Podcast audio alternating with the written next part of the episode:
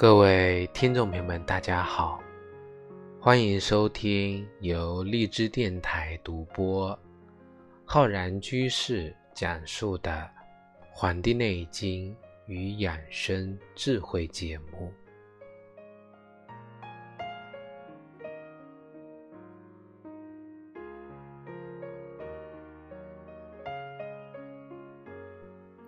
本期节目呢，是我们。节气养生的知识。那么今天呢，要和各位听众朋友分享的是我们大雪节气的养生知识。《月令七十二候集结》中提到：“十一月节，大者盛也，至此。”而雪盛也，意思是说呢，这个是古人对大雪的一种解释。我们讲小雪封山，大雪封河。大雪节气呢，是我们冬季的第三个节气。那么，大雪节气的到来啊，确实是标志着我们仲冬时节的开始。那这个时候呢，气温啊显著下降，雪呢往往下得更大，范围呢更广。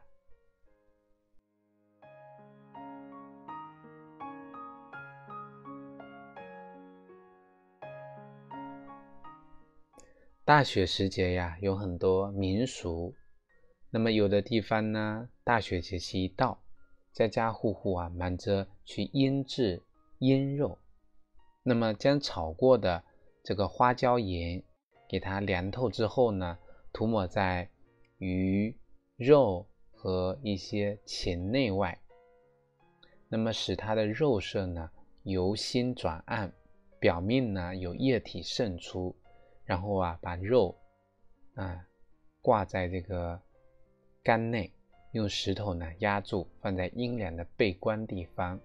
过半个月之后呢，取出来，将腌制出来的乳汁入锅，加水烧开，撇去浮沫，放入晾干的这个禽畜肉，一层层的码在缸内，倒入卤盐，再压上石头，十日之后呢，取出，然后啊挂在朝阳的这个屋檐下晾干，那么。我们呢，就等着这个腊肉啊，来迎接新年。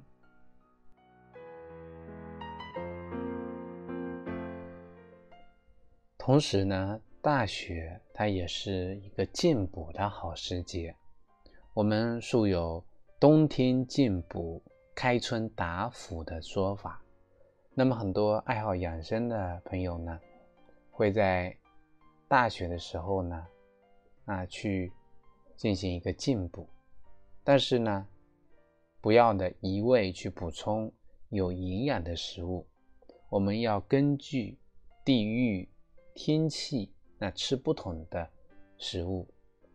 江南不太冷的地方呢，适合用鸭、用鱼去温补；那像北方比较气候寒冷，那么就可以用羊肉、牛肉。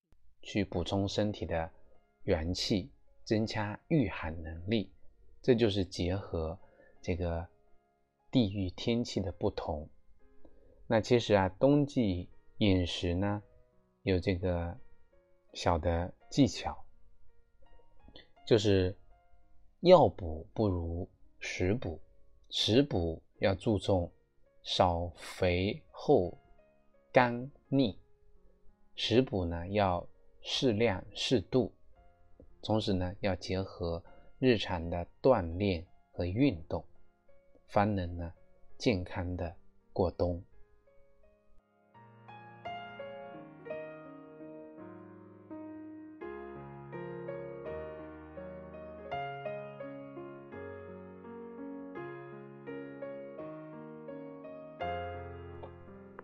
那么讲完了大雪时节的。这个民俗，我们来讲讲啊，这个大雪时节的养生方面的内容。我们说，从这个大雪开始啊，冷空气呢活动会更加频繁，寒潮侵袭加剧，也是一年中啊最冷的季节。人体呢因为阳气侵残，气血不畅，更容易啊感染寒邪，导致发病。像一些慢性咳嗽、咳嗽性的疾病。咳喘、支气管哮喘、慢性的一些肺病、慢性的支气管炎、肺气肿、过敏性鼻炎、慢性咳嗽，还有一些呼吸道感染呢，多非在这个寒冷的冬季反复发作或者加重，所以人们呢要从此时开始啊，提前做好预防。呼吸道疾病的发生，那无论是在衣食住行，还是借助季季节啊节气养生调养，那都可以很好的避免这个呼吸道疾病的一个侵袭。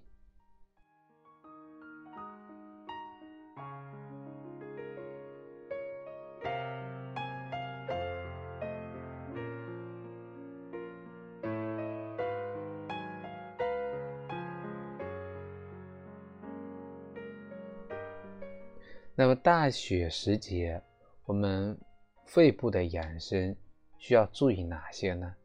首先，第一个就是要注意生活的一个调摄，注意保暖，要做到呀，多添加衣物，尤其呢，注意我们足部、颈部、胸部啊这几个部位的一个保暖。我们清晨的时候呢，要多。注意呼吸新鲜的空气，虽然呢气候寒冷，但是也要注意多开窗通风。我们呢平时可以去揉搓我们的鼻子，啊戴口罩等方法来预防感冒。日常生活中呢，我们可以多吃一些润肺的食物，啊一些，同时呢也要。这个摄入一些丰富的营养，比如说吃一些蔬菜水果。平时呢，加强这个锻炼、健身，提高自身的啊抵抗能力。我们呢，也可以结合我们中医肺部调养的六字诀来调补肺气。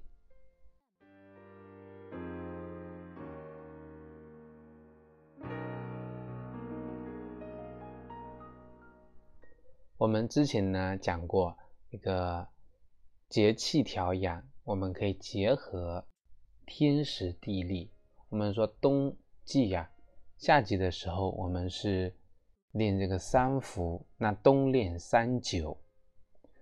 在呼吸道疾病多发的冬季呢，我们中医统称这些呼吸道疾病叫肺系疾病。那在治疗上呢，通常是分疾病发作时啊来控制症状，治标为主。那等这个疾病缓解了，来消除病根，治本为重。所以在发作期，我们很多时候啊会用中药跟西药啊共同的给予控制。但是如何能够使疾病得到有效的根除？或者说减少发作的次数呢，以及疾病发作的时候的这个程度的降低呢，那就是要冬练三九。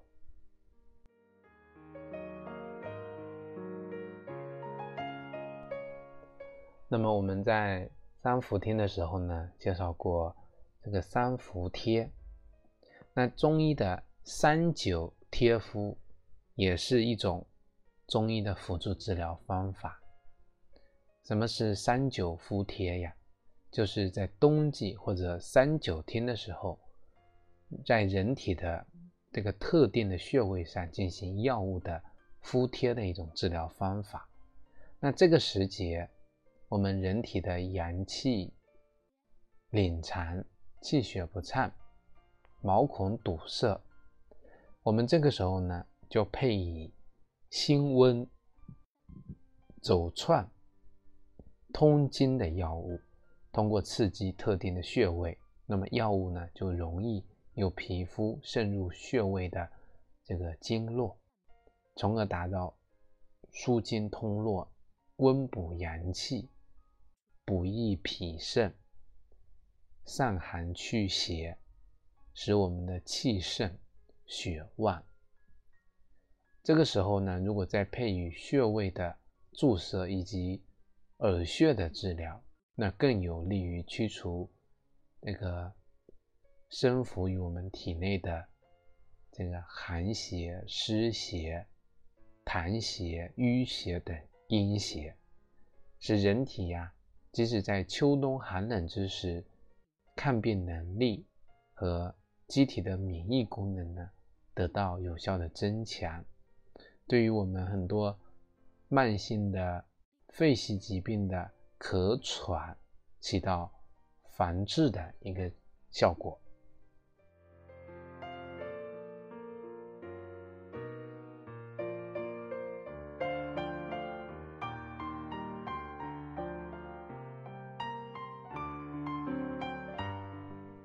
我们在开头的时候呢讲过冬季进补，那么如何这个抓住大雪的时节进行有效的进补呢？那么我们中国人向来啊提倡冬季进补，我们一般呢会把农历的十月、十一月、十二月称为冬三月。那这个时候呢，天寒地冻，阴气盛。阳气衰，那么冬天进补啊，正当时。所以民间叫大雪补得好，一年不受寒。如果我们能够抓住这个春生夏长、秋收冬藏的这个规律，根据一年四季的气候变化规律，结合这个中医养生原则。那么冬藏进补就是一个非常好的一个时期。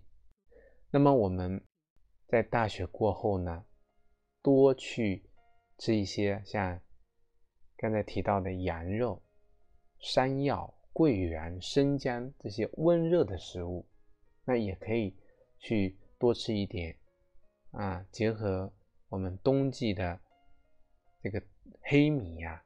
黑大豆、黑芝麻、黑枣、黑木耳等黑色的食物，我们中医理论中，黑色入肾，黑色的食物可补肾。那也可以呢，去这个医院去服用膏方来进行针对性的调补啊调理，然后进行个进补。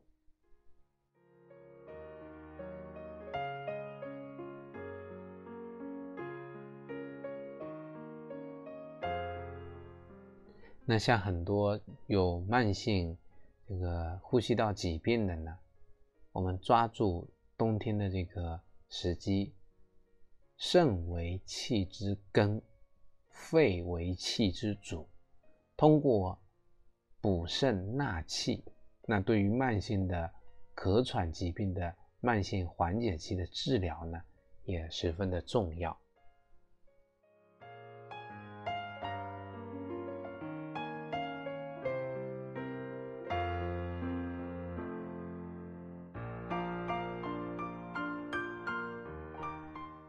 那除了我们日常起居和饮食方面呢，我们日常的这个锻炼活动跟情志调养，我们呢在日常生活中，这个时候啊，早上的时候天亮的很晚，那晚上呢又这个这个暗的很早，我们要选择的运动方式呢，也要幅度小。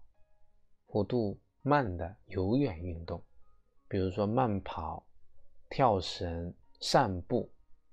在运动之前呢，一定要做好热身，因为啊，冬天天气寒冷，我们的肌腱和韧带的弹力和伸展性呢降低，关节活动的范围减少，不宜舒展，所以热身运动呢就尤为重要。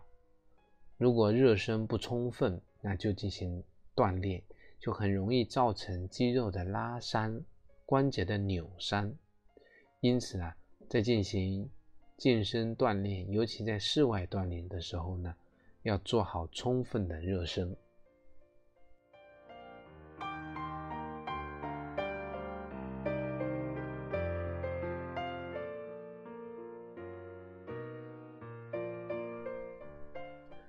这个时候的情志调养啊，也要着眼于我们春生夏长秋收冬藏的藏字，就是要保持精神内守。啊，《黄帝内经》讲精神内守，病安从来。做到精神的一个内守，能够防治季节性的情感失调。改变啊低落的情绪的方法，就是冬天有暖阳的时候呢，就去多多晒晒太阳。同时呢，加强体育锻炼，积极的调整心态。那么呢，就能够很好的啊，就是度过我们这个萧瑟寒冷的冬季，迎接美好的新年新春。